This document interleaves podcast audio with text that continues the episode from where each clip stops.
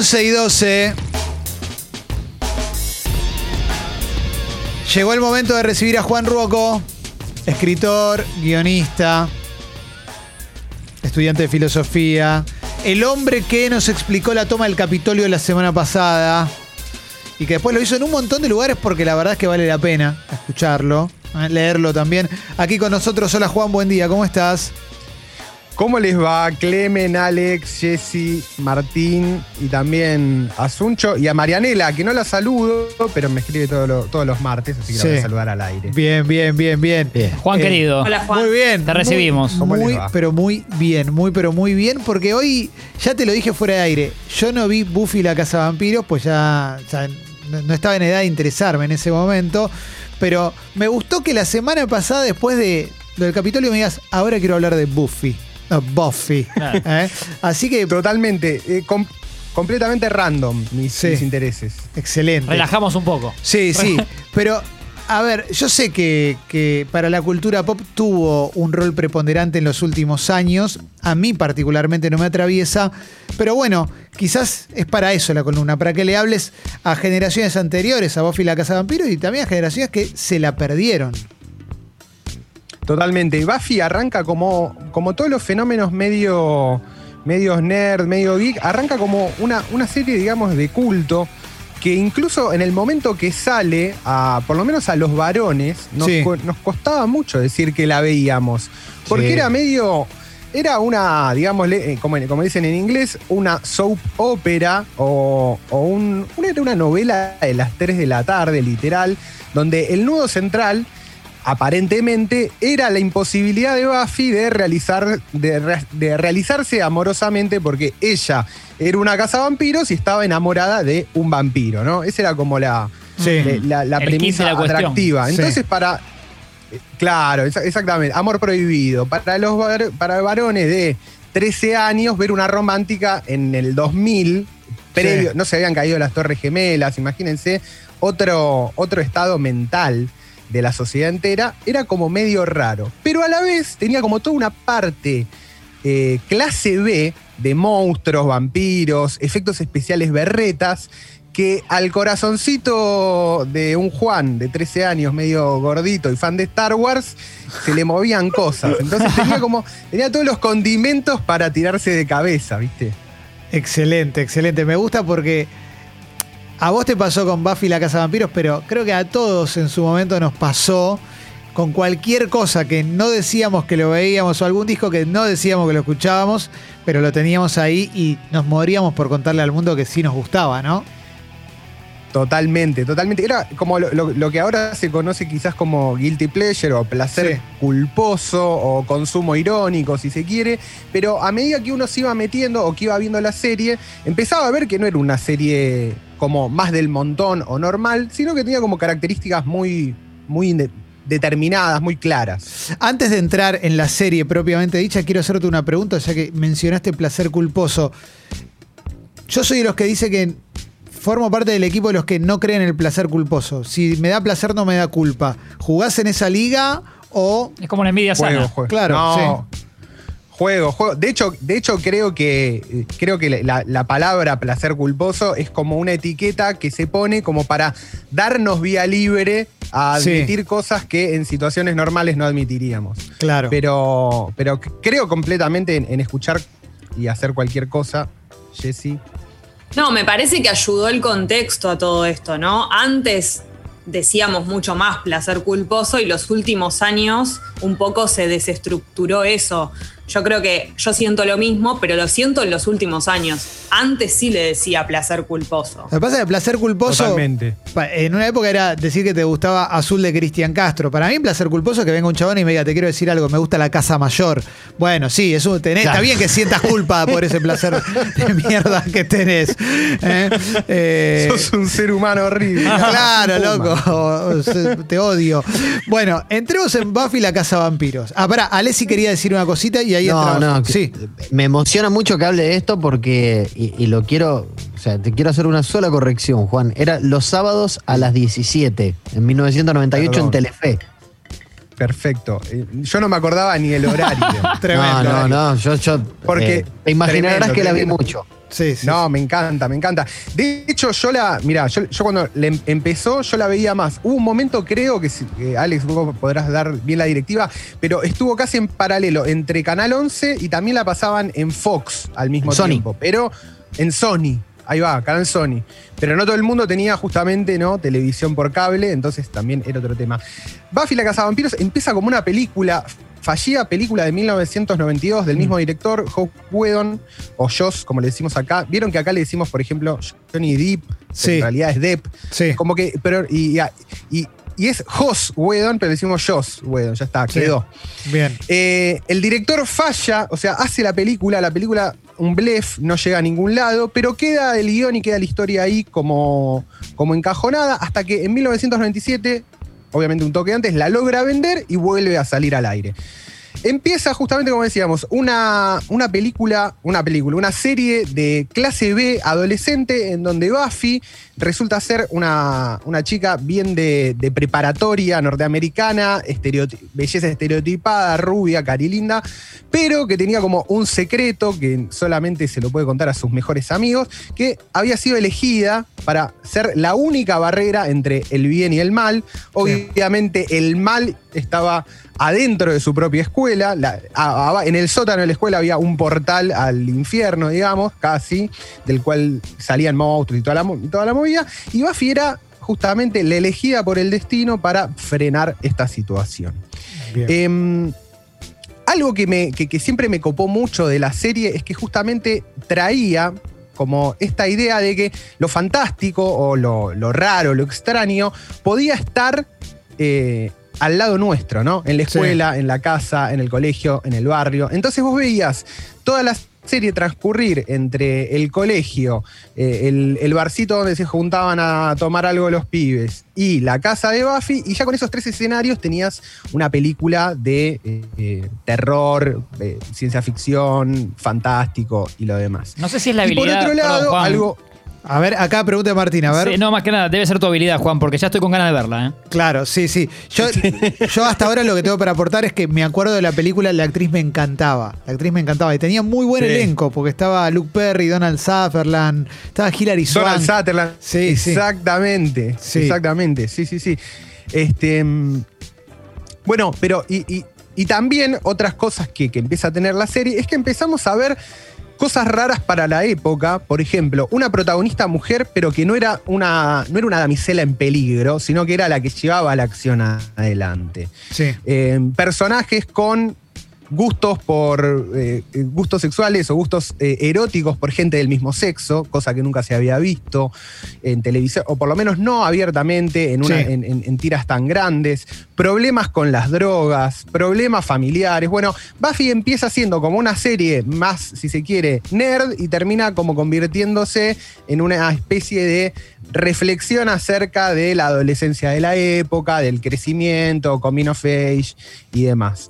Obviamente la, la serie empieza a tener como una audiencia muy de culto, empieza a funcionar y lo que estaba esperado o lo que se había programado, que sean apenas unas temporadas, termina teniendo siete temporadas, un spin-off que es Ángel, eh, continuaciones en los cómics, porque Joss Whedon ya, ya venía también del mundo del cómic, y a Joss Whedon lo lanza y lo, lo- lo catapulta como una especie de gurú de la cultura pop que eventualmente lo hace desembarcar en el Marvel Cinematic Universe cuando dirige The Avengers en el 2015, creo, 2014, ya no me acuerdo qué año es. Y lo convierte, lo, mete ahí en el panteón de, de, digamos, de, de- de gente de este palo. Obviamente todos, todo su cast después se volvió como esto, ¿no? Como eh, atendedores seriales a las comicones, Sí. eh, firma, de, firma de fotos, se armó un fandom muy fuerte alrededor de personajes secundarios, etc. Eh, me gusta, Juan, y ahí te paso, Ale, porque me parece que levantaste la mano también, pero me gusta por lo que estás describiendo. Estás describiendo un producto muy auténtico y sin especulaciones, por lo menos al principio. Digo, teniendo en cuenta que es un producto que forma parte de una industria y, y- y la industria de por sí tiene especulaciones. El camino que hizo la serie está buenísimo, ¿no? Porque arranca representando, esto que decís vos, arranca representando como un nicho, si querés, o siendo un lugar donde encuentra cobijo un sector y de repente termina encontrando cobijo una generación, si querés, o por lo menos un lugar donde mirarse al espejo. Totalmente, totalmente. De hecho, el crecimiento que va teniendo la serie a partir de sus. O sea, algo, algo que introduce muy importante Buffy es el término de arco de media temporada. No solo, las temporadas de Buffy no están estructuradas solamente a través de un solo arco narrativo, sino que tiene muchos capítulos que los puedes ver en cualquier orden y no pasa nada. Entonces eso también permitía como una especie de consumo mixto para el fan hardcore, si quería verse el arco de toda la temporada con el villano y el jefe final que lo matan en el último capítulo, o si no, podías ir comiendo, viste, como ir picando capítulos de diferentes temporadas, que además estaban muy bien escritos porque eran autoconclusivos y tenían como algunos giros recontra copados. Ale. No, que además esto es muy, muy importante porque hay que también, siempre cuando se habla de cosas que tienen veintipico de años y fundamentalmente de programas de televisión o series, eh, el contexto. Porque uno, yo, o sea, yo me acuerdo que quería verlo en orden, pero hay veces que, no sé, te, repetían el capítulo, no llegaba la nueva temporada, por ahí no te ponían el final de la temporada y arrancaban otra. Eso por un lado, y por el otro lo que, de lo que dice Juan, eh, creo que en Buffy eh, hay una escena, debe ser la escena de sexo más zarpada que se hizo en la televisión, que es una escena que está Buffy con Spike, creo que era. Con Spike. Que la, sí, que la levantaron directo. O sea, la, dieron al aire una vez y dijeron, no, che, esto la verdad es que no. No, no. era explícita, pero era como muy fuerte para. Y eran personajes de entrando a los 20 años. Che, tengo acá pregunta de Martín para Juan, a ver. Y siento, Juan, que esto que contás, encima que nos vamos entusiasmando en la mesa y supongo que nuestros oyentes también, le da más épica esto para mí que haya arrancado pifiada que, haya sido una película que decís olvidada y después de unos años eh, revivió. Totalmente, totalmente. Creo que Jesse quería decir algo, estaba ahí levantando la mano. A ver, Jessy. Sí, no, te iba a preguntar qué pensás que pasa con los adolescentes y los vampiros, porque también pienso en Crepúsculo y algo que se genera como fandom así muy fuerte entre lo medio sensual, erótico, historia de vampiros, ¿no? Algo como en los adolescentes que genera mucho fanatismo. Me encanta, me encanta la pregunta. Para mí tiene que ver con, con de alguna manera, digámosle, el hecho de tener personajes, por ejemplo, que, que parecen estancados. Por ejemplo, hay dos o tres personajes que están, tienen 2000 años, de, porque son vampiros y no mueren, pero están estancados en su adolescencia o su juventud. La idea de juventud eterna, ¿no? El verano eterno de, de Cris Morena, creo que eso es, es un atractivo fuerte. El hecho de tener poderes, o sea, de, de estar como por encima de los adultos pese a que no sos un adulto. Me parece que hay, hay algunos tropos narrativos ahí de los vampiros que son súper atractivos. Y además está todo el tema de la sensualidad, ¿no? El hecho de que el vampiro te tenga que dar un beso, te tenga que chupar el cuello para convertirte en vampiro, le da como una carga erótica que está siempre ahí muy latente. Eh, Juan, ¿qué deja Buffy una vez que termina o inclusive durante su derrotero de, las siete temporadas. ¿Qué va dejando en la cultura y dónde lo ves hoy también? Si, si, si hoy ves todo, bueno, si a ver algo hoy, no sé. sí, no, totalmente, totalmente. Bueno, la idea, principalmente para mí, la idea esta de lo fantástico puede ocurrir en tu barrio o en tu vecindario, eso me, parece, me parece que es algo que, que podemos ver en un montón de series.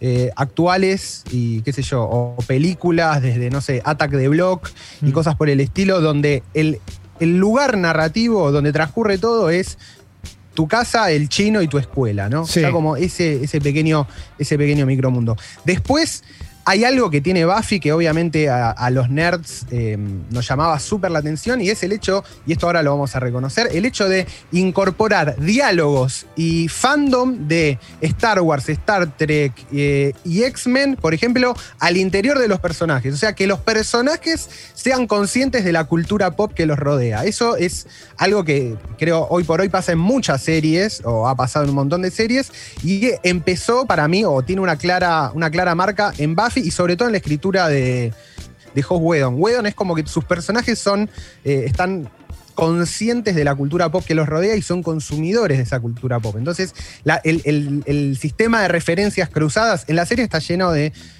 no solo de homenajes, sino de arcos narrativos parecidos. Por ejemplo, hablábamos hace un tiempo de X-Men, bueno, toda, toda, toda la sexta temporada donde Willow, que es uno de los personajes, eh, se mete en la magia negra, es muy similar a Dark Phoenix. Sander, que es como el, el- el boludo del grupo y es el que no tiene ningún poder especial ni nada, pero es ahí como el que banca, está todo el tiempo hablando de Star Wars, Star Trek y cosas por el estilo. Y después, algo que quedó muy, muy para mí, que se vio, perdonen chicos, que Sí. quedó ahí como muy, muy explícito en las películas de Marvel sobre todo, es el tipo de escritura de Whedon, que es secuencia de combate, fin del mundo. Y nos tiramos un chiste entre nosotros, ¿viste? Como Sí. e- e- ese tip, eso quedó muy, para mí, muy establecido en, la, en lo que es cultura pop hoy. Eh, habiendo sido adolescente en la, en la década del 90, digamos, en toda la década del 90, también la década del 90 es una década muy consciente de, la cultura pop. Es una década que mira mucho eh, como en, la, en la ollita de la cultura pop y lo pienso no solamente con productos, con películas y series orientadas, si querés, a un mundo más nerd, porque había muy pocas, digamos, o no había tantas como ahora, porque no- todavía no estaba esa, te- esa categoría de nerd, quizás como consumidor masivo, como puede haber ahora. Pero sí lo pienso inclusive con personajes como Tarantino. Tarantino a la cultura pop la, la utiliza de todas las maneras posibles. El primer diálogo de su primera película es sobre una canción de Madonna. Eso, eso es 100% cultura pop también. Eh, eso está buenísimo. Eso me, me parece que es como una marca de la década. Y me parece que pero quizás uno de los productos definitivos de esa marca sea, sea Buffy, por lo que contás. Sí, totalmente. Eh, el hecho después de que Buffy haya seguido, por ejemplo, su temporada 8, tuvo siete temporadas al aire, la temporada 8 es en cómic y siguió y tiene como varias temporadas más en cómic, entonces la idea esta de, de encontrar una serie mainstream que, que sea, entre comillas, multiplataforma o que se asemeje también a la forma de crear contenido que, que se daba más en la animación japonesa, por ejemplo, donde vos por ahí tenías una serie y tenías su manga, también eh, creo que es, es, es una de, los, de las herencias que va dejando. Además de, Sí. nada, a mí lo, lo- lo que me copa mucho de la serie es, es una serie que fue, eh, a medida que fue generando, digamos, su fandom y fue, fue mejorando de, cada temporada. O sea, es una serie que no, es que se apagó, sino que a medida que iba creciendo, iba mejorando su- sus cualidades narrativas. Y fue tan fuerte el fandom que generó Buffy de alguna manera, es que hay, incluso hay libros que recopilan papers académicos acerca de la importancia de Buffy en la cultura pop. Mm. Y una de las wikis más importantes de análisis de televisión, series, cómics y cultura pop, que se llama TV Tropes, TV Tropes, que se las recomiendo, es, es un, un- un gran sitio, sobre todo si, si se dedican a escribir y cosas por el estilo, que empezó como un foro de, de, de fans de Buffy la Casa Vampiros. Espectacular Este, toda la data que estás tirando. Es ¿eh? Esto es muy bueno, esto es muy bueno. A ver, para, Ale quería agregar una cosita y después ya cerramos la columna porque eh, está, está buenísimo. Y aparte está lleno de gente que está escribiendo. Como siempre tenés este. Tenés a las sordas de Juan Roqueros Las que sordas. escriben. ¿eh? Pero es tremendo esto, ¿eh? Tremendo. Ale, No, una cosa es que además, porque dentro de todo ese grupo de, de gente que era como los nerds y demás, que Sander era por ahí el más, eh, el más ñoño de todos, se termina quedando con la porrista, con la más linda, que era Cordelia. Y segundo, eh, lo que es impresionante de Buffy también es la música.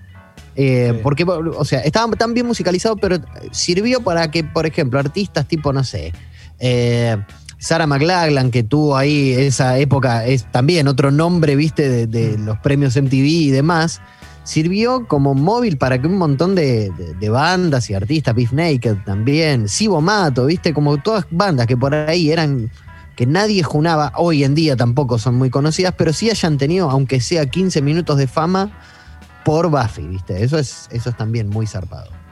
A mí me gustaba eso, que a medida que va pasando, porque imagínense, estamos, empieza en el año 97, termina en el año 2003, una transición, y el, grupo, digamos, porque otra de las cosas que, tenía Buffy es que al grupo se le, le decían la Scooby Gang, como la banda de Scooby, porque era eso. O sea, hay un momento de Buffy evoluciona y se convierte en un grupo de amigos, y es la historia de un grupo de amigos. Eh, iban siempre, van siempre al, al bar, al, al- como al bar de, de- al Niceto, ponele, de, su barrio, y van viendo bandas, y al principio las bandas que veían en el 97 eran todas como es- esto, knock-off de Alanis Morissette, ¿no? Y, o el Alice in Chains, que no pudo ser. Y ya llegados los 2000 y tarde 2000, teníamos Blink, eh, Blink 182, ese tipo de música, ¿no? Entonces, eh, eh, mismo se, se- se puede ver en vivo esa transición entre los últimos 90 y los principios de los 2000. eh, a través incluso de las bandas que aparecían en la, en la serie. O sea, Los que también es como. Sí, tiene, tiene algo de marca de época muy fuerte. Ahí en Mamita, ¿no? está Lo bueno. Eh, iba mucho mamita acá, dice Martín, sí, es verdad, sí. Mami. Mucho, mucho, mucho paraban ahí. Sí. Eh, acá me dice un oyente que está en Amazon. Eh, Buffy completa, no sé, creo que está en Amazon, ¿no? Eh, de- Sí, sí, sí, sí. La, estuvo mucho tiempo en Netflix y la bajaron hace un tiempo y volvió a estar en Amazon. Ahora la subieron a Amazon Prime. Excelente, excelente. Bueno, la columna de Juan la vamos a subir a Sexy People Podcast como siempre. Gracias primero a vos, Juan, por coparte una vez más. A mí me encanta esta columna, está buenísima y, el, y el- la amplitud de, de- de- de tu Sí, arco el para abanico. elegir, sí, sí, es, es genial. Sí, es no, genial. no, no. Me encanta. Vamos de una punta a la otra sin, sin ningún tipo de, de miramientos. Me encanta. me Martes que viene Michelle Platini, Juan, ¿eh? Sí. eh, y- Ícono, ¿no? Eh, Sí, Ícono sí. pop. Total, total. Ale, ¿vos querés agregar una cosita antes de, Sí, de que no, cierre? le quiero pedir para más. A mí me piden Falo Rankings. Yo le quiero pedir. En algún momento, Juan, en algún momento vas a hablar de Firefly. Sí, sí, totalmente, totalmente. Que es, bueno, ya está. Firefly, contamos brevemente, es la, es la, al momento, el éxito, ¿no? Le llega a Joe Whedon todo y le dicen, bueno, loco, toma, te damos toda la guita, haz lo que quieras. Y se manda una serie que para los fanáticos es hermosa, western espacial, pero que dura solo una temporada. Y quedó ahí, Firefly. Y Excelente. quedó ahí, y quedó ahí, y quedó ahí, quedó ahí. Es, es contra- contraseña de, de Whedonista de pura cepa. Excelente, excelente. La columna de Juan Ruoco la podés escuchar ahí en Sexy People Podcast, seguilo en sus redes, es real Juan Ruoco. eh, también, bueno, eh, está ahí siempre escribiendo cosas piolas. eh, nada, está buenísimo. La verdad, buenísima la columna, Juan. Eh, Nuestro arco también es muy amplio porque ahora viene, hizo algo raro en el sexo, eh, también eh, focalizado encanta, en besos negros y demás. Así que, eh, Juan, gracias por haberte copado una semana más. Nos vemos la semana que viene, che. Nos vemos la semana que viene, gracias, eh, me encanta, es- está, sale todo hermoso, así que nada, la semana que viene vendremos con más temas de la galera. Excelente, abrazo grande. Ahí pasó Juan Ruoco por. Sexy People. Adiós. En instantes hizo algo raro en el sexo. Sexy People. A prueba de todo.